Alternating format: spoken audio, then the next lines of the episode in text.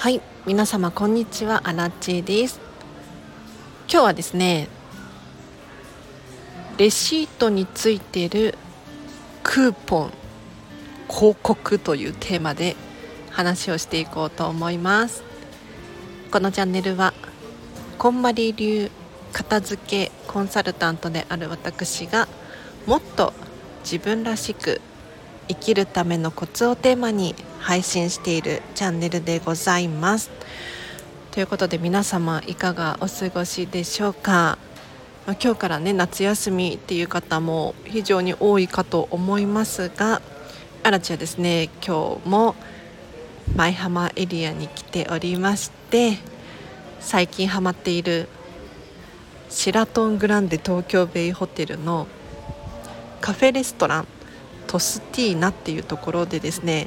ちょっと仕事をさせていただきました。もうここ本当にいいですよ。コスパがいいって言ったらいいのかな。なんか都内でカフェで仕事をすることがね皆さんもあるかもしれないんですけれど結構混雑してるんですよ。で静かな環境で仕事をしたいっていう時には非常に不向きでですね集中しづらかったりとかなんかちょっと気が散っちゃったりとか私はしてしまうんですがここのねカフェ夜に来ると大体空いてるんです。あちょっとこの話は後にして今日の本題いきましょうか。レシートについてるクーポンや広告についての話をしていきたいなと思うんですけれど皆様このチャンネル聞いてくださってる方の中に、主婦さんとか家計簿をねつけてるようなんていう方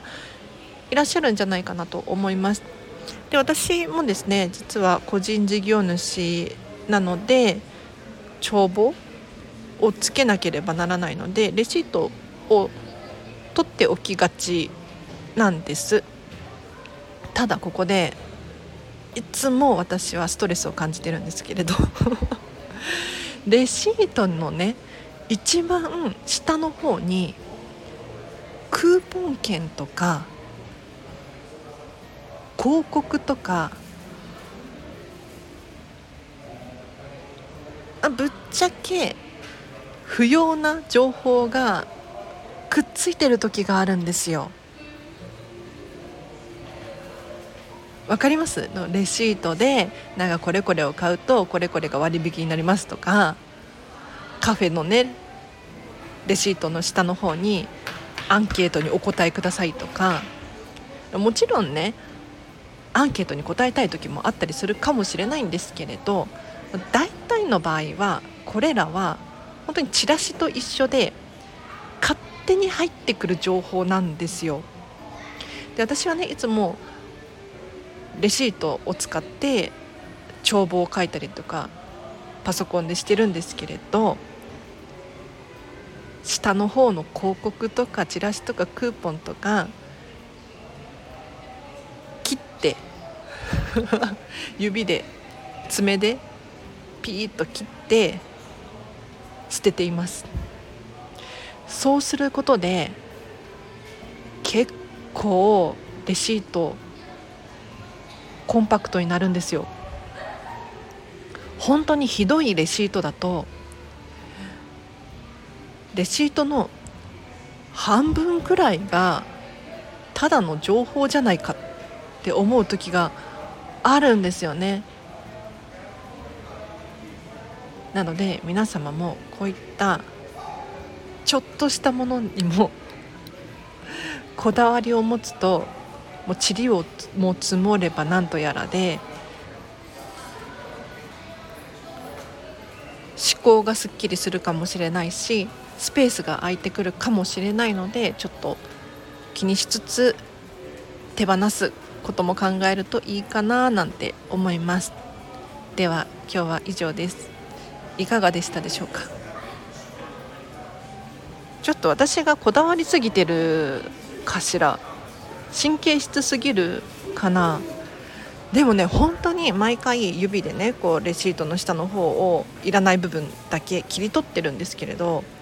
結構な量を捨ててるんですよ。本当に。なんでこんなにチラシって勝手に入ってくるんだろうかと。本当に思いますね。これほっといたら大変なことになりますよ。だってね、レシートとかも数年は保管しておかなければならなかったりするじゃないですか。これはもうやってられないです。うん。あれちょっと今日雑談をさせていただきたいんですけれどこのシェラトングランデ東京ベイホテルの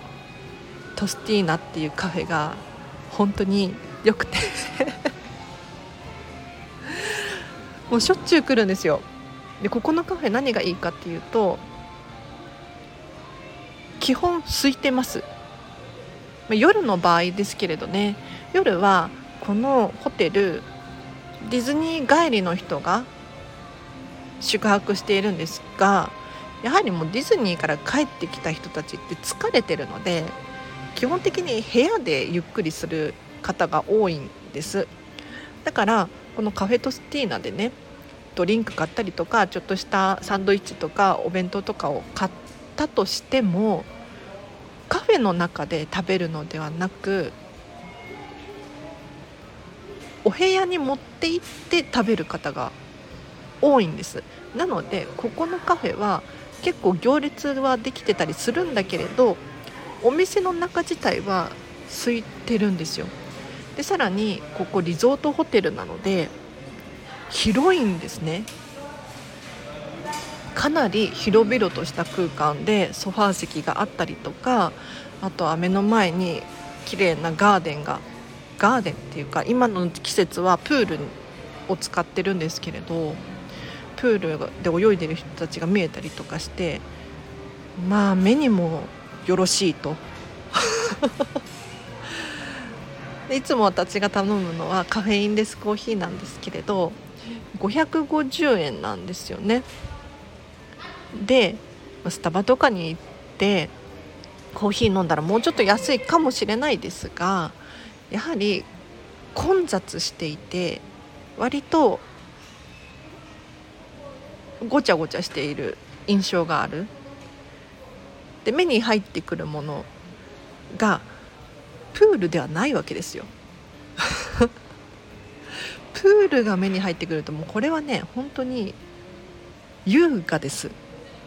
別にね夜だからちょっとちゃんと見えるわけではないんだけれどそれでもねなんかちょっと落ち着いた雰囲気で大好きなんですよね。でカフェの営業時間が11時っていうのもすごくポイントが高くってさすがに都内でもスタバとかタリーズとか10時くらいには閉まるお店がほとんどで11時までやってるところってなかなかないです。今の時代。なのでここもポイントが高い。さらに言うとここホテルなんですよ。なのでカフェから出てもちょっとした待合室ていうのかな。ホテルのフロントにソファーがたくさん置いてあってここでゆっくりすることもできるわけですよ。で私は宿泊者じゃないからなんかちょっとここのねエリアを使うの申し訳ない気持ちもあるけど一応カフェの利用者ですよね。ホテルの利用者だろうと。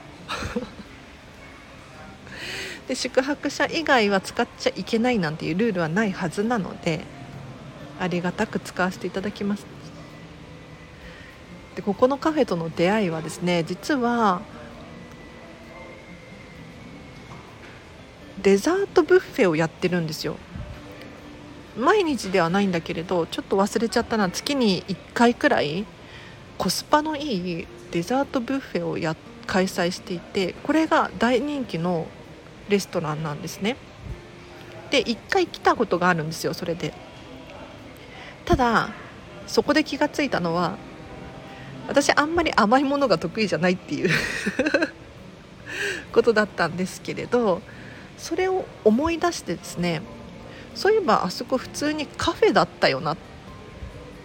カフェ利用ができるはずだ。ということで、まあ、交通費はね余計にかかりますけれどゆったり静かな環境で過ごせるっていいですよね。だともう一個いいのが すいません熱く語らせていただきますがポイント高いのがここディズニーリゾートの敷地内なのでいくら高級なホテルであろうとカジュアルな服装で来ていいんですよ。わかりますか？なんかこれが東京駅前周辺の何良さそうなホテルたちだったとしたらちょっとコーヒー1杯飲んだとしてもなんかカジュアルな服装ではくつろげないですよね。さらにおそらくコーヒー1杯1000円近くするんじゃないかなっていう想像もできるのでここは本当にコスパがいい。おすすめでございます。では今日は以上です。皆様私のアラチェの変な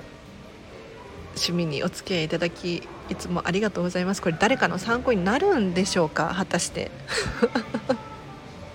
わからないですけれど。参考になったらぜひあのハートボタンいいねボタンを押していただいてチャンネルのフォローの方をお願いいたします。では最後にお知らせがあります。フェムパスさんでウェブ記事を書いております。フェムパス片付けで検索していただくかリンクを貼っておきます。ぜひぜひチェックしてみてください。今日もね先ほどまでカフェでフムパスさんのウェブ記事を編集しておりました。他にもですね SNS スレえっとインスタグラムスレッズツイッター X ですね。やっております。こちらも合わせてフォローしていただけるととっても嬉しいです。リンク貼っておきます。そしてお仕事のお問い合わせがある方いらっしゃいましたらちょっとお早めにお問い合わせリンク貼っておきますのでこちらからお問い合わせください。もしかするとちょっとアラチェの働き方改革 が今後行われる可能性があるので今現在アラチェはですね割と自由に働く曜日を決めて時間を決めてっていう融通の利く仕事をしているんですね。で飲食店とかでも働いているんですがもうここがですねありがたいことにかなり調整をしてくれるんですよ。なんだけれどちょっと今後23ヶ月以内にもしかしたら何曜日の何時何時は無理とかね。